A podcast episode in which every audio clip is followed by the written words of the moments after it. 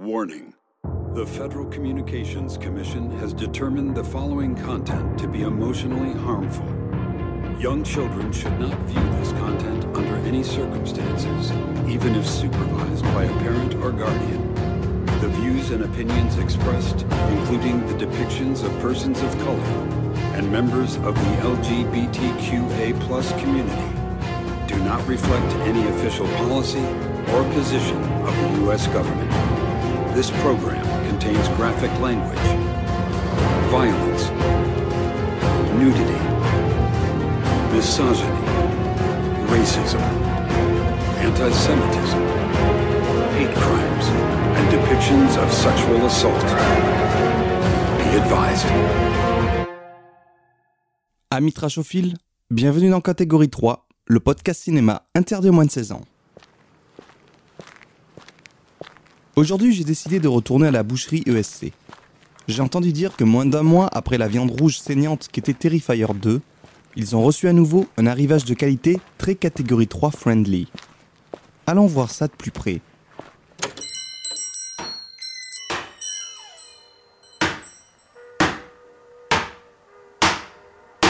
Bonjour, je suis venu il y a plusieurs semaines. Vous vous souvenez de moi? Ah oui, je me souviens, Terrifier 2, c'est ça? Alors, c'était comment? Parfait, c'était exactement ce que je cherchais.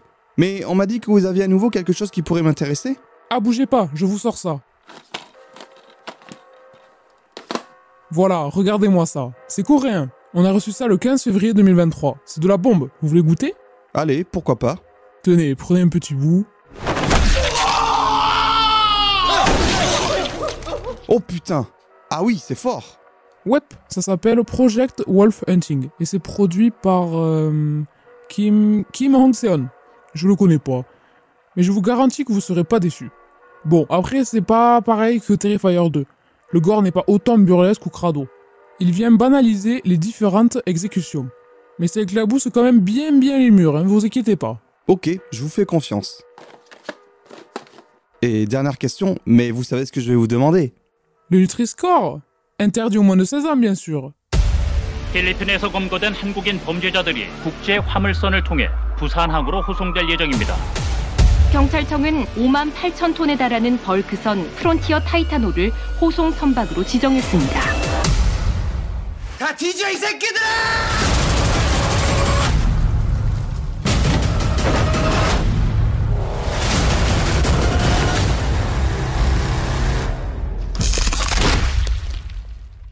Project Wolf Hunting est un film d'action gore sud-coréen sorti le 15 février 2023 dans nos salles obscures, distribué par ESC Films.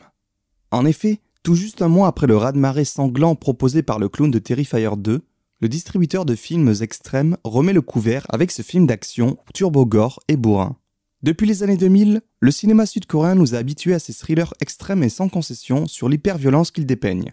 On se croirait presque à un retour des productions hongkongaises de catégorie 3. Entre Park Chan-wook et sa trilogie de la vengeance, notamment Old Boy, Na Hong-jin et ses films cruels comme The Chaser, The Murderer ou The Strangers, ou encore Kim Ji-woon et son J'ai rencontré le diable, il y a de quoi être rassasié au pays du matin calme.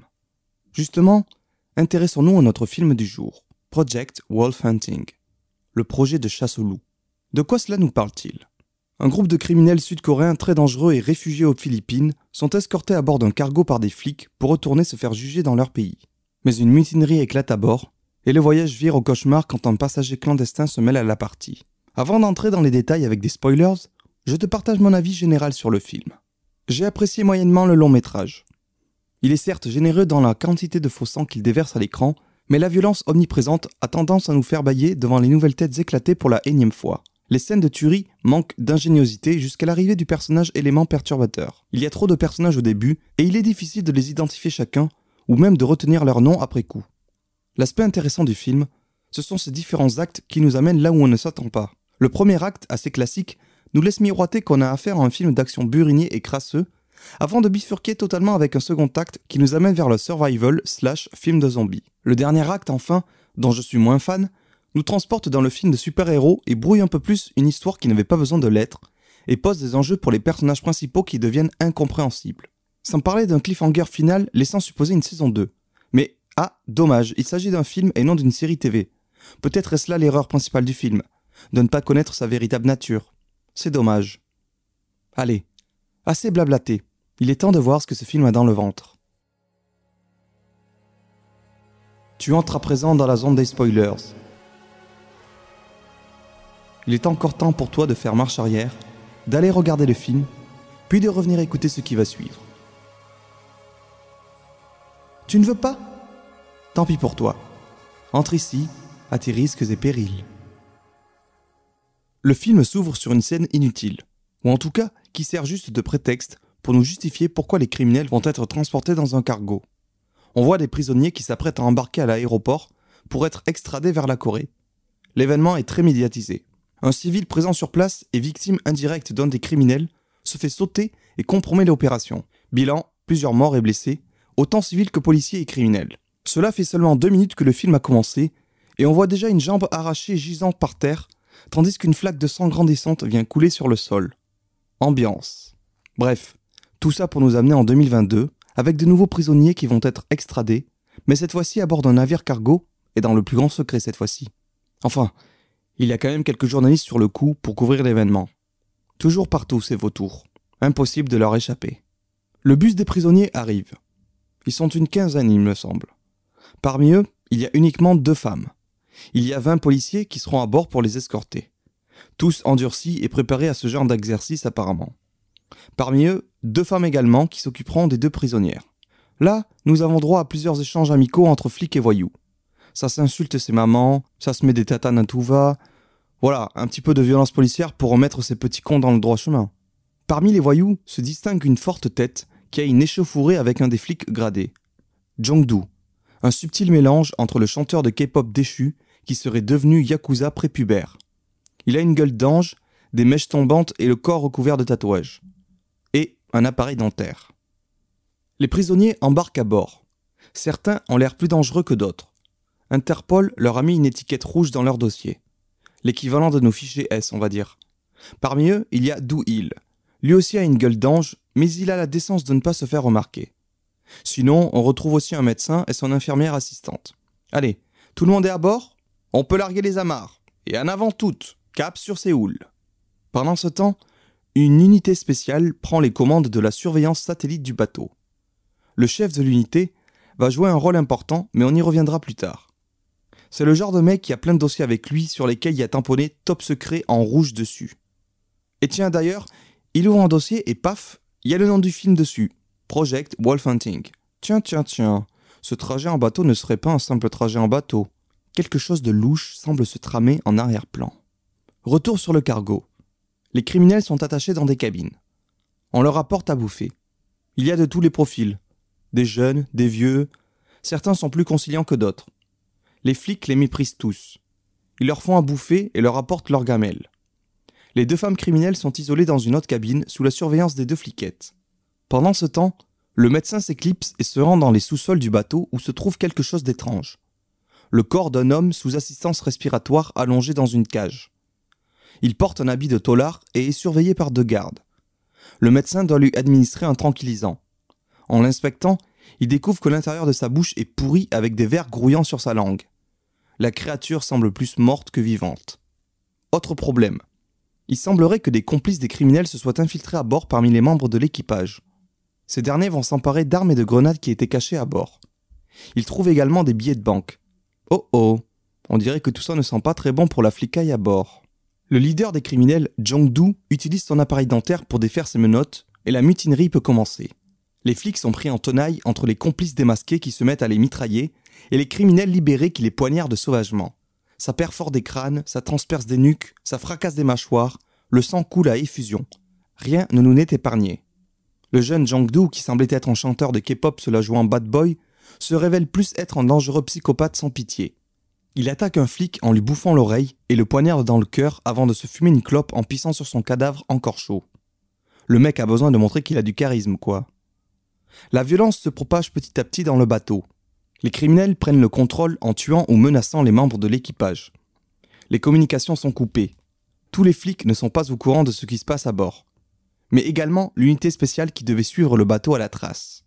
Les murs sont repeints en rouge, les gorges sont tranchées les corps cachés dans les frigos des cuisines, Le sang coule à travers les canalisations et vient goûter sur la créature cachée dans le sous-sol qui semble se réveiller de son sommeil profond. Les flics semblent se faire décimer un à un, mais ne sont pas sans réserve. Une partie d'entre eux arrive à venir à bout des criminels qui étaient présents dans les salles des commandes, non sans avoir essuyé de lourdes pertes cependant. Puis, flics et voyous se retrouvent dans la salle des machines où un combat à mort s'engage. Et là, chacun le choix de son arme. Pistolet, mitraillette, couteau, matraque, main nue, ça tire, ça cogne, ça tranche, ça perce, en veux-tu, en voilà. Jusqu'à ce que... Un démon venu du ciel s'écrase sur le sol avec un bruit retentissant. Il s'agit du monstre caché dans le sous-sol. Et là, tout bascule. La créature est en fait un homme à la carrure imposante. Ses paupières sont agrafées entre elles, et un plan de sa vision interne me rappelle la vision infrarouge du Predator. Tout est là, résumé dans ce plan en vue subjective. Voici le passager indésirable du cargo, celui qui va tout détruire sur son passage. Chacun s'essaye à l'éliminer, mais se heurte à un mur indestructible.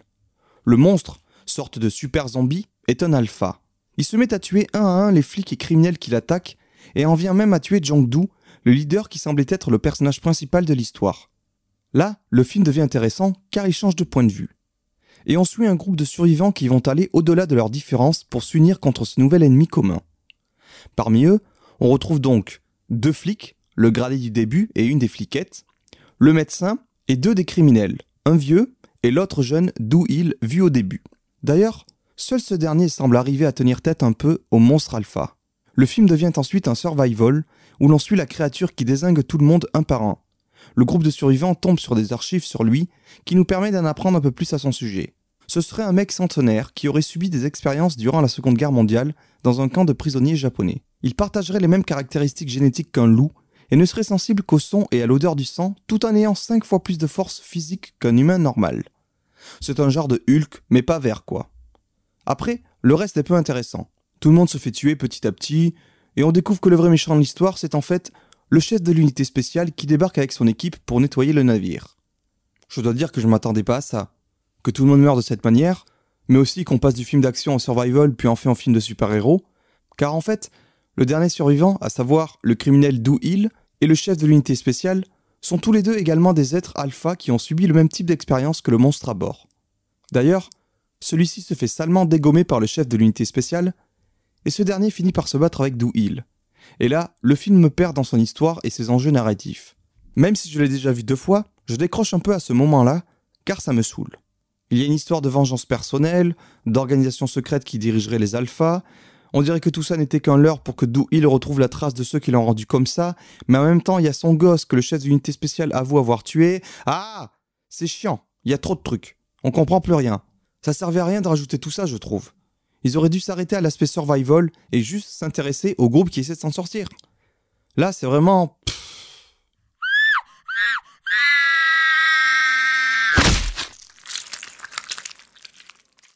C'est la minute gore, et pour le coup, on peut dire qu'il y a du choix.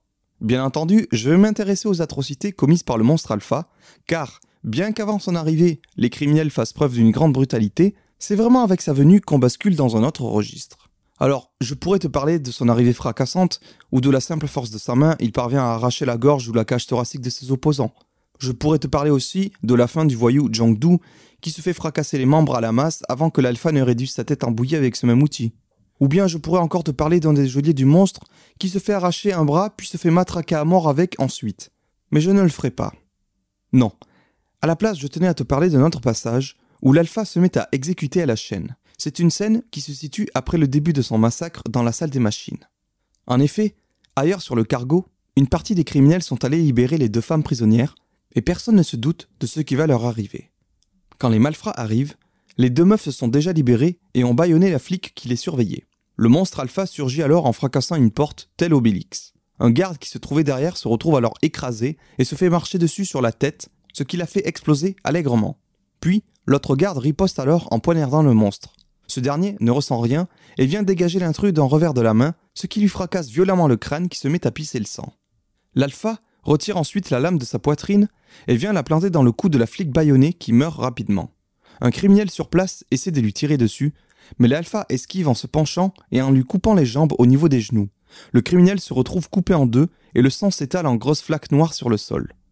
On dirait un sketch des Monty Python. Une des deux prisonnières glisse dans le sang et n'arrive pas à se relever. L'alpha fonce vers elle et la soulève du sol par les cheveux. Il vient lui fracasser le crâne contre le mur, ce qui crée une fontaine nasale de sang.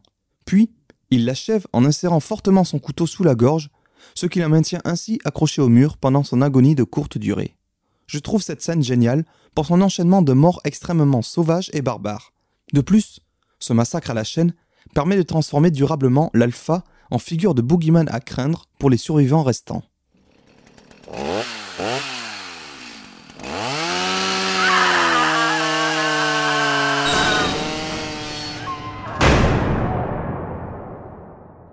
Voilà, je pense avoir fait le tour de ce que j'avais à dire sur ce film, à la croisée des chemins entre The Raid, Battle Royale, Alien, Predator et un sous Marvel.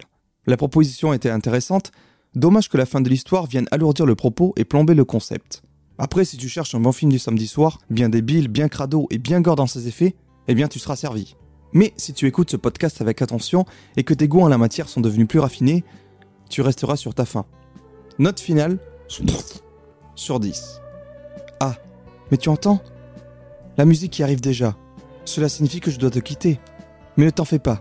Je reviendrai bientôt avec toujours plus de bons produits saignants à te conseiller. Au revoir, ami Trachophile.